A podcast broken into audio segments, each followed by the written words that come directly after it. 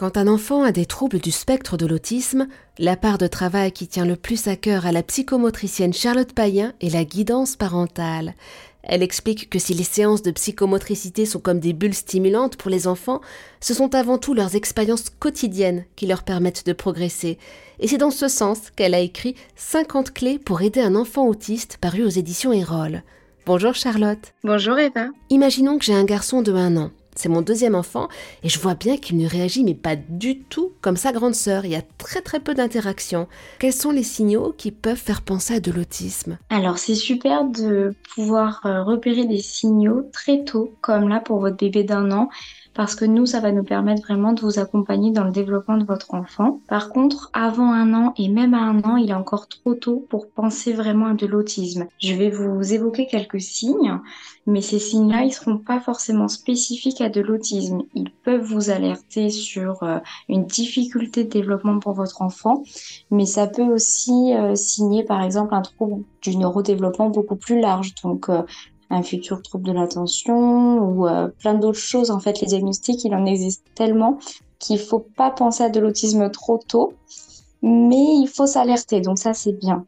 Les signes qui peuvent vous alerter, euh, ça va être par exemple des difficultés du sommeil, des difficultés alimentaires. Tous ces signes-là qui sont assez basiques sur le quotidien de votre enfant vont vous inciter à aller consulter votre pédiatre ou euh, un psychomotricien pour le développement de votre enfant. Et comme ça, ça permettra déjà de l'accompagner au plus tôt dans son développement et vous de vous rassurer puisque du coup, on va pouvoir vraiment vous donner des petits tips en fait pour l'accompagner dans son développement. La haute autorité de santé, elle dit qu'un diagnostic de TSA doit être posé entre 3 et 5 ans et l'idéal c'est de poser le diagnostic à partir de 18 mois pour que la prise en charge puisse se faire le plus précocement possible. Donc à un an, on a encore voilà le temps. Après, chez votre bébé, vous pouvez repérer aussi si votre bébé à 3, 4 mois, il adresse aucun regard ou pas de sourire réponse. C'est un bébé qui a l'air d'être euh, pas trop dans l'interaction. Vous voyez par le sourire, ses mimiques. Ça, c'est des signes qui doivent vous alerter. Des bébés qui vont au contraire être hyper vigilants à tous les bruits qu'ils vont entendre dès qu'il y a un objet ou une personne qui va se déplacer devant eux. Donc ça, c'est des particularités sensorielles qu'on peut observer très tôt.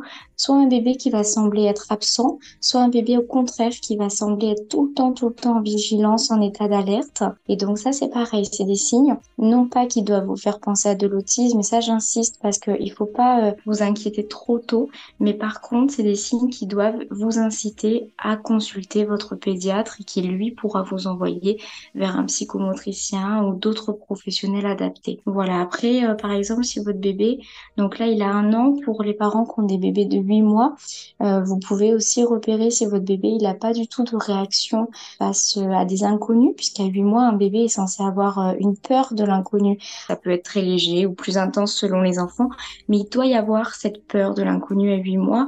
S'il n'y a pas de réaction face à un inconnu, chez votre bébé, ça peut être pareil, un petit signe qui doit alerter. Voilà.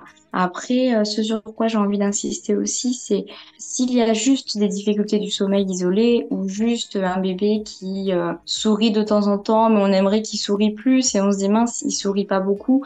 Bon, c'est pas pour ça qu'on va s'alerter. Il faut pas que le signe soit isolé. Il faut que ça soit un ensemble de signes une accumulation qui là euh, nous nous feront penser à quand même aller consulter pour un possible diagnostic de TND, donc de troubles neurodéveloppemental. Voilà, sachant que un an, ça reste très tôt. Hein. On va dire qu'on va commencer à diagnostiquer les troubles du neurodéveloppement plutôt aux alentours de 17-18 mois, si on s'en tient aux recommandations de la Haute Autorité de Santé. Merci beaucoup, Charlotte Payen, pour tous ces précieux conseils.